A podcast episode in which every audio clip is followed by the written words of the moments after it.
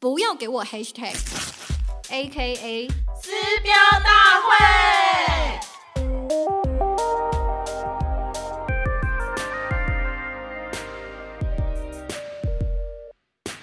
Hello，大家好，欢迎来到不要给我 hashtag A K A 四标大会。阿斯笑了，我是 Vale A K A 东区社畜 A K A 标签拥抱者。嗨，大家，我是很喜欢阿斯话题的阿斯，A K 九年老手人气，A K Google 关键字狂热者。没错，嘿今天我们有个新尝试，这个新尝试是我们发想的啦，就是因为其实我们平常有很对很多很喜欢一些影集呀、电影啊，就在想说，哎，要怎么讨论这些影集、电影其中传达的一些标签对啊，标签或 hashtag。那我们又另一个重点就是，因为我们是脚本控，因为我们两个其实蛮喜欢想脚本的。那可是为了限制我们，呃，不要被自己控制。对，不要被自己控制，然后发挥我们天马行空的，就是创意的话。应该就简单说，就像平常我们聊天一样啦。对对对对嗯对，我们开一个新的单元叫开麦即录，没错，就是我们现在就开麦，我们就来录了。对，就是我们就随便乱聊聊我们最近可能刚看到的一些电影、电视剧的文本这样是，子。不过我们今天还是有个主题，那也是呃，也是蛮晚才的，但是我想也是非常经典，就是呃，也有朋友在跟我们敲碗，就是让我们来聊聊有在敲碗是不是？哦对对好开心哦！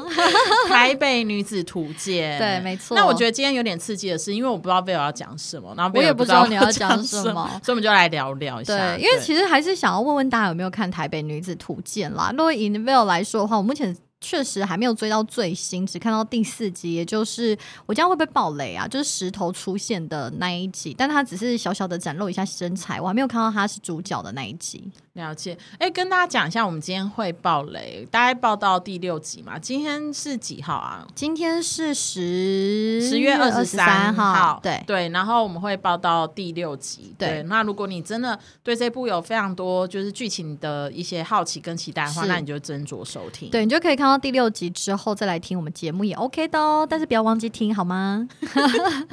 对，好，那因为我觉得台北女子图鉴之所以会想要聊聊，是因为当我在看到第一集的时候，我其实还没有看之前，我就疯狂的被新闻大吸就他。行销做超大的，我觉得这是行销吗？我觉得本身来说。剧本也真的很扯啦，所以其实有很多新闻，第一波是出现猎巫，就编剧猎巫行动，就是大家都会觉得说，天啊，剧本怎么可以扯成这样？然后一直在那边呃勾起台北跟台南的论战论战，所以大家都群起的想要肉搜编剧是谁。但我在此就是呼吁大家，这种话题已经已经结束了好吗？大家不要再肉搜编剧，因为它其实引发了另外一个讨论，是编剧在这一个行业里面的呃难题。对，是。但我觉得，因为我们不是这个圈子里面，所以我暂时没有想要讨论这一题了。了解，就是我觉得可以讨论这个剧情，也也可以批评，就是这个剧情，但是呃，牵涉到个人的话，那就母汤，因为每个人可能他交出了考卷一次考零分，一次考一百，就是跟他个人没有什么直接的关系。是因为你永远都不知道他在考试之前发生了什么事。对是的。啊啊，所以你要聊什么？哦 OK OK，好，因为我我觉得，因为它叫《台北女子图鉴》嘛，所以那时候我之所以会想要看这一部剧，是因为其实并不是因为台北女子，而是因为图鉴。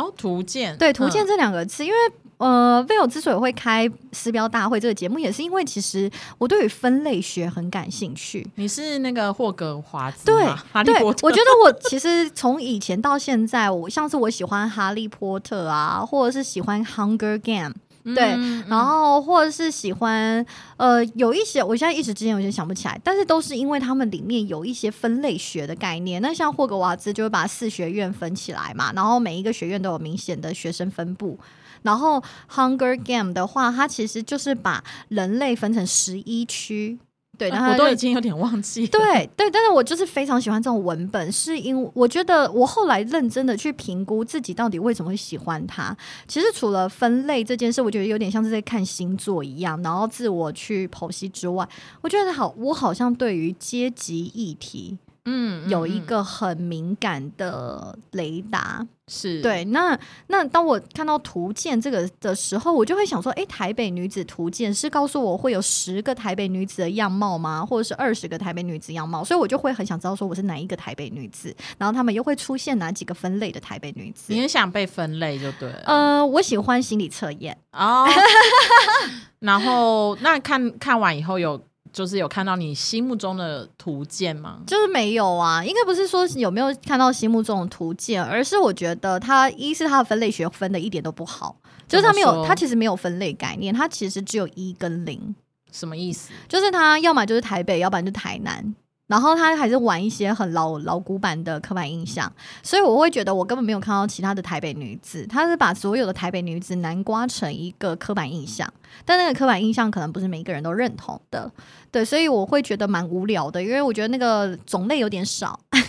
就是就是你期待女子的部分。哎，讲到这个，我就是因为我一直在跟 Vil 说，我觉得与其说这一部是台北女子图鉴，不如说它是台北男子图鉴。是，而且我超级认同，而且我觉得可能要再 define 更更清楚一点，是台北男友图鉴。哦，还要男友对对对，因为我觉得它里面有很多标签是我们曾经聊过的，例如中央空调，例如渣男，例如暖男，例如大人哥。你看这些标签，它其实都分，它其实大家如果我一念出来，大家是不是脑海中就会有一些特质纷纷安插在这些标签背后的男友身上？就是霸道总裁、是啊，是啊，那我就觉得台北男友图鉴 OK 哦，这如果他的片名曲这样，我可以接受。啊，我还是不能接受，因为刚才有讲到那个刻板印象嘛。其实我觉得剧本里面出现刻板印象一直以来都不是问题，OK，因为呃有刻板印象才会有呃人物才能立体，才会有共。鸣。对啊，那呃像可能我们曾经看过很多剧本，像《熟女养成记》，是哎，为什么可能爸妈讲话有点台湾国语什么的？因为那就是他们生活的地方嘛。懂所以我觉得刻板印象在剧本、电影啊什么都不是问题，但剧本如果写不好就是问题。是？那你觉得他真正不好的地方是什么？我觉得就是没有共鸣呢、就是、呃所谓男友图鉴，因为他的剧本。呃，我不知道为什么要设计成一集要换一个男友，嗯，对，因为我觉得唯一稍微你可能比较深刻的男友就是第一集的阿南嘛，对因为有陪他走第一集跟第二集，对他是唯一活过两集，如果不算那种只出现一秒的话，就是他是彻彻底底活了两集哎、的我以为。我我以为是因为我的理想型是巫建和那一型，所以我特别对他印象深刻。啊你的理想型是巫建和，为什么？我觉得他很可爱啊，而且他就是让人有一种安心感，但是又觉得呃呃很懂得生活情趣。就是他在理想跟呃理想理想跟现实之间拿捏的平衡感是我喜欢的。呃，所以你说的是剧中的阿南，不是吴建和本人。呃，是对不起，哦是阿南是阿南哦本人。而且我觉得阿南他也有一技之长啊，对，等等的。就是当面店老板帅、欸。对，但其他的男友的话，就是我我觉得每一个角色出现要为主角带来一些什么 insight，对。可是他交了这六任男朋友之后，对他本人好像完全没有什么影响啊。就是呃，像他跟阿南分手嘛 OK，然后我我我觉得有一个很好笑的事情，就是他跟阿南分手的时候，他是用简讯跟人家说：“哦，我觉得我们不适合什么。”是跟阿南还是第二个啊？我都忘记了。他每一个都用简讯分手，你有发现吗？我在第四集之前，每一个都简讯分手、哦。对，然后后来他有被一个渣男用简讯分手，他就在台北大叫说：“你竟敢用简讯跟我分手 对，大概是第二集还是第三集的时候？那第三集，第三集，因为！”第二集还是阿南。因为也超级不深刻的嘛。对，那那我就想说啊，那你自己可以跟人家用简讯分手，那别人就不行，就是他自己前后有点矛盾嗯这样子。嗯然后，那你说后来他遇到总裁男友，就是总裁男友应该要让他体认到他自己应该要独立坚强，对。可是总裁男友分手后，就是他好还是像完全去仰赖了另外一个人。没有，他也没有变得独立坚强啊。然后而且来台北生活只有爱情嘛，嗯对对，所以我就嗯觉得。还有最近一个男朋友，我也觉得超傻眼，就是他最近一个男朋友是一个豪门男友。OK OK，就是我还没看到的集数。对，那是这豪门男友他交往的时候，呃，他们的交往都超莫名，就是一个眼神，然后就就是那个桂纶镁就会答应，真的超莫名的，好因为没他要一集赶一个，我觉得他真的很赶。然后我觉得有必要交那么那么多个吗？所以我才会说他是台北男友图鉴，因为他就想要把每个男友都进入到他的图鉴里面啊、对，但是这个男友他交往之后，他就去那个豪门嘛。对，然后后来这个豪门他们自己的话就是有基金会，然后也有企业，OK，对，然后他交往到是非常初期的时候，然后他们自己豪门就在整理他们自己基金会的账，然后桂纶镁就站在旁边，然后我心想说他站在旁边干嘛？然后就里面的主角就是一个杨贵妹演的，就是算是他们企业的头头，就说你站在这里干嘛？那我想说我也很想知道你在这里干嘛。然后呢，他就是要他接基金会，可是桂纶镁当然想要自己的事业嘛，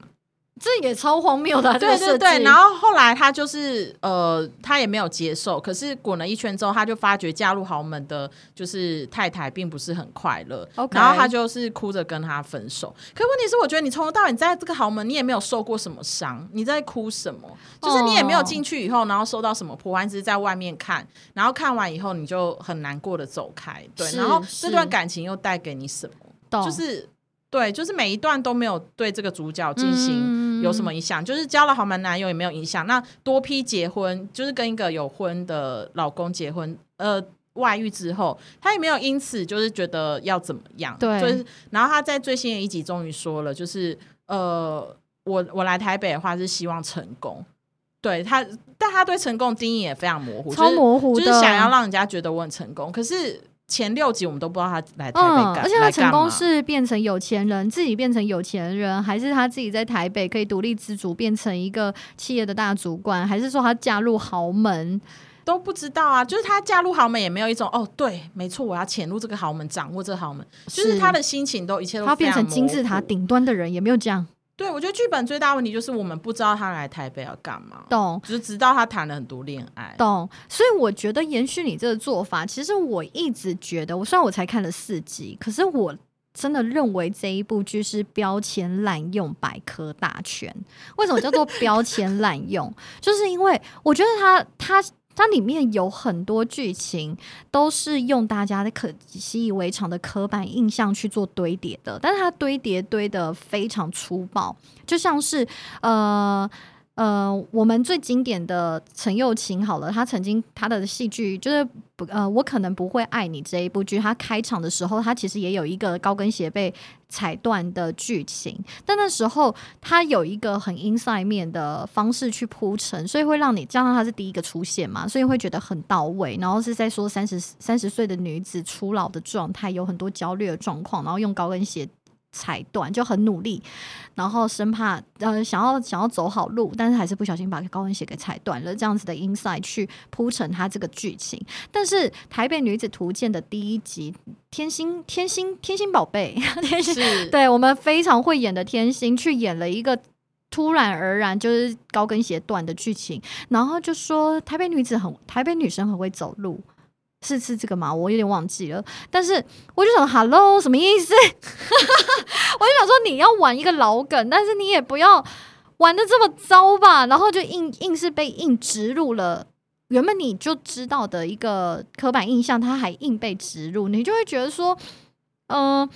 对我知道这件事情，可是并不是像你所想的那个样子。应该是说他的剧情没有惊喜，就是是今天那个天心阿姨她是小三，她就是小三的样子。对，然后今天那个豪门的家庭就是豪门家庭的样子，然后今天呃渣男就是渣男的样子，就是有刻板印象没有问题，但没有任何翻转跟惊喜。是，而且因为我们都知道标签这个工具本来就是简单化的结果。对他我说，为什么我会说台北女子图鉴是标签滥用？是因为它只抓了我们最后浓缩出来的标签的特质，套到了每一个角色的身上。可是，在那每个角色身上，我们看到好多好多标签，可是我不知道这标签背后它是怎么形成这样的行为跟态度的，所以它变得很像傀儡，很像机器人。它只是把我们高跟鞋的跟眼演出呃断了这件事演出来，然后只是把小三就是会有一个无法结婚的男子演出来，就这样。可是我们感觉不到这个人物背后的辛酸血泪。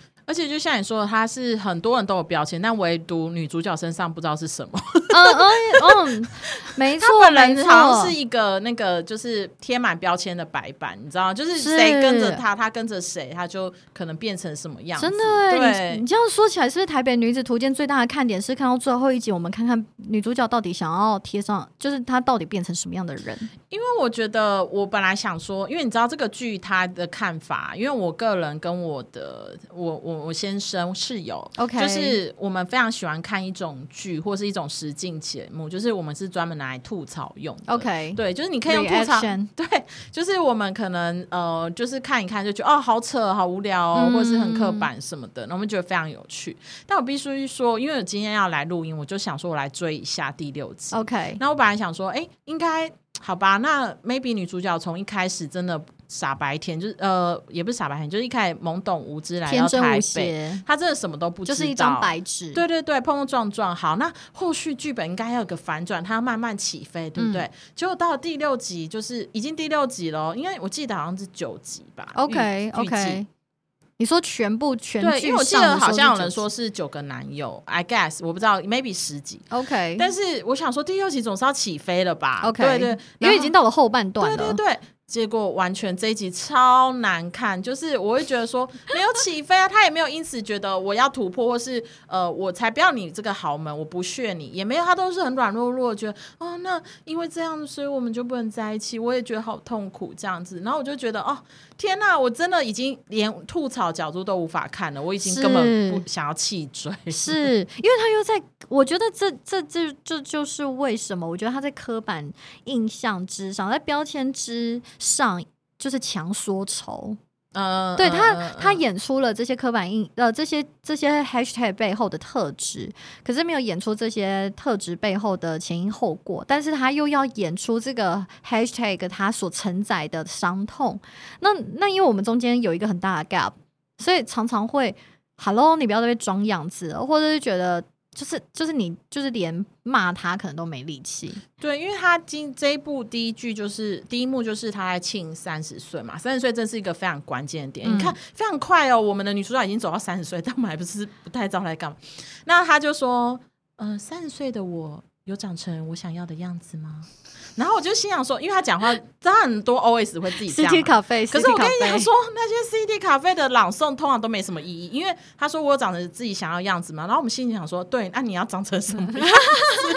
我不知道，因为他没有从一开始告诉我们他想长成什么样子、啊。哎、还是说台北女子图鉴，他其实只是想要告诉我们一件事：无论我们长到几岁，我们都不知道我们自己想要长成什么样子。对，我我你讲的没错，接下来就是我想把它翻转，没错，我们现在长到了三几岁，我们其实也真的不知道对，我们也还在琢磨自己。对，但是呃，你要说他非常写实吗？可是我我又觉得好像他的经验也蛮不写实的，是对他也是没有真的说啊，我真的因为像我自己。之前有一部印象很深刻的日剧叫《喜剧开场》，哦，我知道，我也有看，就是那嗯女主角她真的一开始就非常发到，嗯就是她就被公司离职，然后他也不知道做什么，然后就是看每去咖天啡馆，对，然后去看喜剧嘛，三个人的快要快要那种解散的喜剧团脱口秀，呃，漫才，漫漫才，漫才漫才团体，对，然后但是你就可以感觉到说，那个女主角她真的不知道她现在要干嘛。对，可是你可以从那么多的铺陈知道说，对我也可能有这样的经历，我也知道，呃，离职后的我，呃，就是茫然茫的感觉，茫然无所适从。然后，那我可以怎么样慢慢站起来？对，如果今天台湾女子图鉴，她是要告诉我们说，来台北，她真的是。完全不知道该怎么办，被所有都冲乱了。可是也没有，她好像又可以很稳定的，就是坐在那个窗边，已经当上主管。对，就是好荒谬。就是很，我我必须说这一步他要踩在哪里，真的不是很了解。哦、是是是，对我确实就是有一种也是类似的感觉啦。但是我确实也是因为这样子而保持着一种他到底要怎么演下去，因为我已经越看越尬了。但是就是在这么尬的状况底下，我也会好奇别人在怎么尬这么尬的状况要怎么走下去，所以就有一点看笑话的心态继续。等待着它的发展，对，但是我我也必须说，呃，这边我还有另外一个很想要聊的，就是就是我觉得他也回到说这部剧他刚播前两集的时候，大家的论战就是所谓的台北跟台南是的刻板印象。因为我个人是一个对阶级很敏感的人，我觉得是因为我的成长背景，所以我会很明显的感觉到上跟下、高跟低。那我也很容易因为这样子的差别而掉进了一些社会价值观的窠臼。对，所以我一方面。所以我的敏感其实是来自于我可能也想要提醒一下自己，不要所没有所就是阶级就会有所谓的高好跟坏嘛，但但他们其实排除阶级这个观念，它只是不一样而已，就是它是一个呃，它没有先后顺序，也没有上上下下，它就是一个呃咖啡杯跟一个呃桌子之间的差别而已。对对，他们就是不同的两个东西。可是因为我自己成长背景，我会对阶阶级很敏感，所以我就感受到说这这一部剧，它其实在第一集、第二集的时候，很明显的把台北捧的跟什么什么一样，但画面就是。呃，无聊到爆，然后台南好像每一个人都趋之若鹜的北部生活，然后就想到说，诶，我初来乍到台北的时候，最觉得最奇葩的事，因为我确实我，因为我是一个乡下小孩嘛，然后好不容易考上北一女之后，我就来到台北念书了。那那时候。就是你可以想象，从一个家里附近都是水田的一个什么，就连到西门町都会哇哇哇的那一种小朋友，突然来到台北生活，会觉得台北一切都非常的高级。我用“高级”这个词，是因为我本身就在那个这么小的年纪时候，我就已经帮自己安上了一些阶级的高低了。对，所以那时候就会觉得台北好多事情都很神奇，很光鲜亮丽，是很光鲜，而且什么都好。但是就连台北人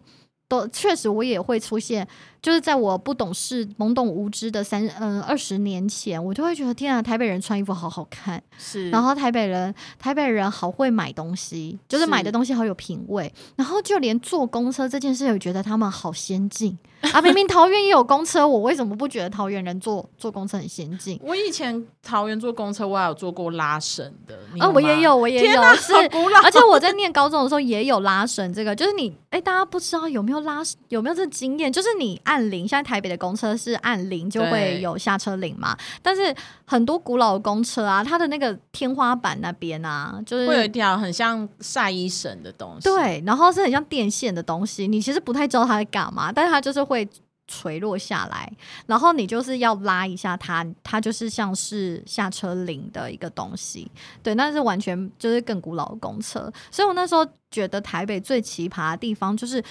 公车，所以我觉得其他一些显而易见的物质条件我就算了，但是公车这件事情，我那时候觉得最神奇，原因是因为台北的公车有分红色跟绿色，哈，什么什么意思？就是那个数字，你知道那个跑马灯上面的什么？例如二三六，二三六会有绿色的二三六跟红色的二三六，然后那时候红色跟绿色呃虽然同一个数字，但是出现不同的颜色的时候，它们路径其实不一样。像绿色的二三六就是只只跑半套，嗯，对，然后红色的二三六就跑全套，会把整个台北都走过一遍。然后那时候因为这件事情不知道，所以就搭错车了嘛。对，那我那时候觉得天呐，台北人坐公车好高级，原来他们用这样子的制度跟方式，让很多人节省了很多时间，然后他的公车又可以很有效率的在台北街头跑来跑去，就不会互相卡来就卡去。比我们以前的公车多太多班了啦。对，但是其实这也不是什么了不起的事情。可是我那时候小时候的时候就觉得，就因为这件事情而觉得台北很厉害。是是。嗯我自己的话，我是大学才来到就是台北的嘛，嗯，然后我就觉得有点，确实那个捷运什么的都蛮混乱的。然后我有一次从大学呃搭车，但这跟我本身的方向感可能有关系啦，嗯就是不知道为什么我就搭了四班车才到我学校，明明只需要一班的，就是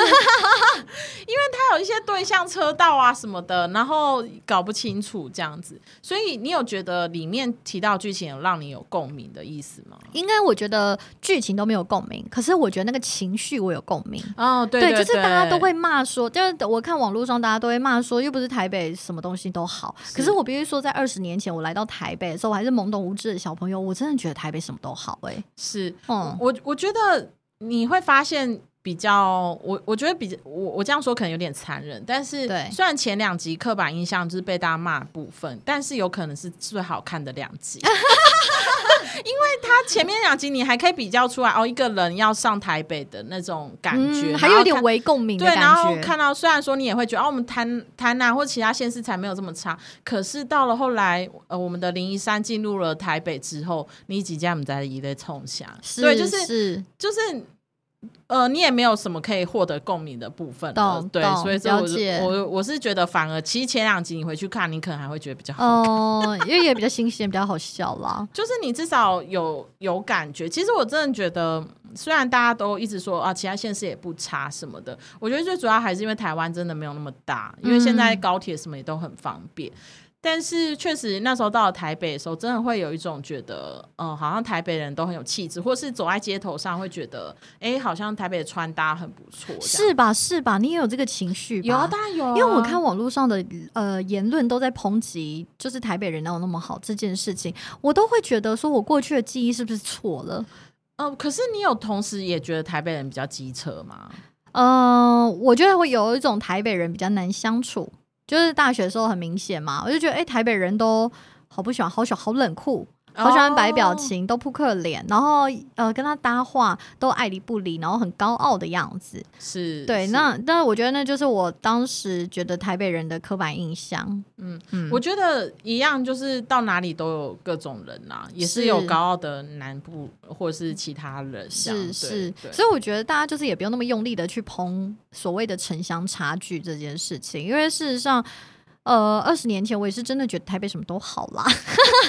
然后呃，确实也就点出了这部剧另外一个问题是时空到底在什么时候？哦，对，非常混乱，因为我也很怀疑说，现在呃，我的我在读国中的桃园乡下的小孩子，他们如果是这个时间点、这个时代，二零二二年考到了。台北的学校，他来到台北念书，他是不是也觉得台北什么都好？不知道，因为大家资讯可能流通的非常快速，然后也常常跑台北玩了，没有像之前交通很不便利啊，资讯有落差、啊，所以你会很明显的感觉到来到一个大城市的差别。对，但是现阶段我就不太清楚，现在小朋友会不会有这样的感觉？对，就是这一部设定的观众的年龄层感觉偏高、哎，就是嗯因为我觉得现在的年轻人他可能不觉得有那么大的差距，而且社交网络平台都很快，嗯，对对对。嗯嗯，是啊，是啊，嗯对啊，所以就是还是一部有点不太知道他到底目标是什么的剧。对，就是从时空 TA 到林一山到底要追求什么？对，嗯，对，都都很问号。对，就是一个问号的剧本，但是跟但是没有必要猎物。对，但是没有必要猎物。对但是我觉得那个猎物事件也反也有一个新的学习是，诶，我们至少认识了编剧这个角角色，他在这个产业他有多弱势。哦我觉得还有一点我会觉得很大落差是这一部太多大咖串场了。OK，对，你看，像最新一集有杨贵妹，有杨锦华，就是他们很爱在很小角色，然后放一个大咖来演。是诶，对，然后就会觉得说，哇，那这一部应该超多资源，超多资源啊！结果，哎，哇结果编剧都就是对对，我觉得是，然后反而编剧呃，大家都可能会觉得说该用心的地方不用心，对啊，就是比如说玉珍心明明就是就是台中的嘛，然后就硬说是台南的名产这么的，对，嗯，就是很时空错乱，所以我我会觉得说，哎、看到那些大咖被摆在一个这么呃标签化、那么刻板的角色，就会觉得啊，很很谋菜吗？就是很是啊是啊，而且我觉得他们接的这部戏有点呃有点降格哎、我不知道，我觉得他们可能没有，他们本来以为是大制作，我觉得观众也是期待是大制作，是因为真的卡斯太强太强了。啊，嗯对，但是看到看到，而且我都怀疑编剧是不是中国人，啊，什么意思？就是你不觉得它里面很多错误的刻板？它就我们现在说它标签滥用百科大全已经是一个美称了，就是我至少你的标签是我都懂的，嗯没有资讯错误这件事。渣男就是长那样，暖男就长那样。但是像玉珍香这种玉真心啊，玉珍心这种，呃，明明就是某地的名产，然后你硬要讲那是到赞助商啦，哦就是因为他赞助，所以他把它编到那里。可是台湾人怎么可能不知道？对啊，但是不能因为是赞助商就这样吧，因为这是颠覆大家认知上面的资讯错误。而且他也可以说哦，那我刚好去台中玩啊，或什么之类的。就是为对啊对，就是就是，我觉得有很多你会认为好像是外国人在写的的脚本，是就是不了解台湾的人在写的脚本，所以他只能看到表面的东西，所以我才会觉得是不是中国人写的剧本？哦，不过我觉得很有趣的是，就是现在一部剧，它一定是跟线下有关，因为像我们就会去疯狂 Google 里面的 bug 嘛，然后什么的，就是抓漏抓漏，它已经不是可以说他硬要套路我们这个世界，我们就就答应的，嗯对对对。嗯，那我觉得到了最后啊，你有觉得《台北女子图鉴》会让你继续看下去的会是什么吗？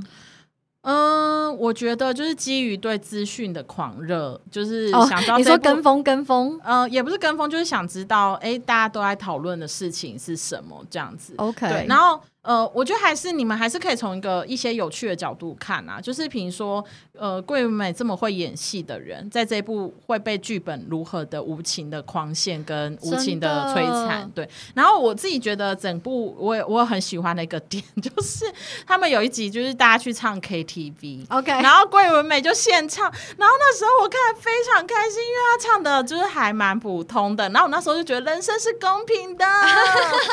然后后来那两个男生还说：“哦，那、他是歌神呢。”然后两个 PK，然后王伯杰跟哎另外一个男性我不知道名字，就唱的很难听，那我就好高兴。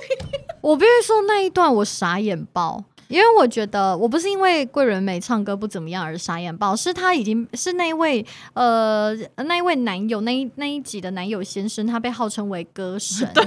然后我会想说哇，原来他很会唱歌是不是？然后叫上去之后唱的五音不全，我想说。这种你也过得去，导演？我就想问说，我当下说导演这样过得去，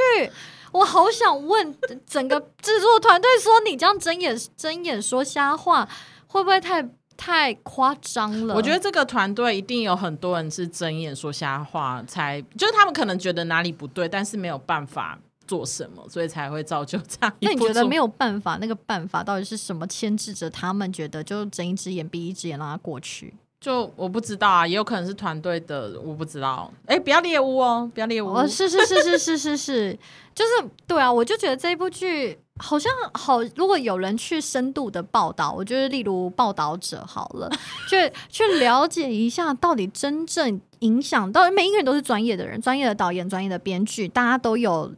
呃很易很很基础的。基本常识，但是每一个人都睁一只眼闭一只眼，把自己不相信的东西讲，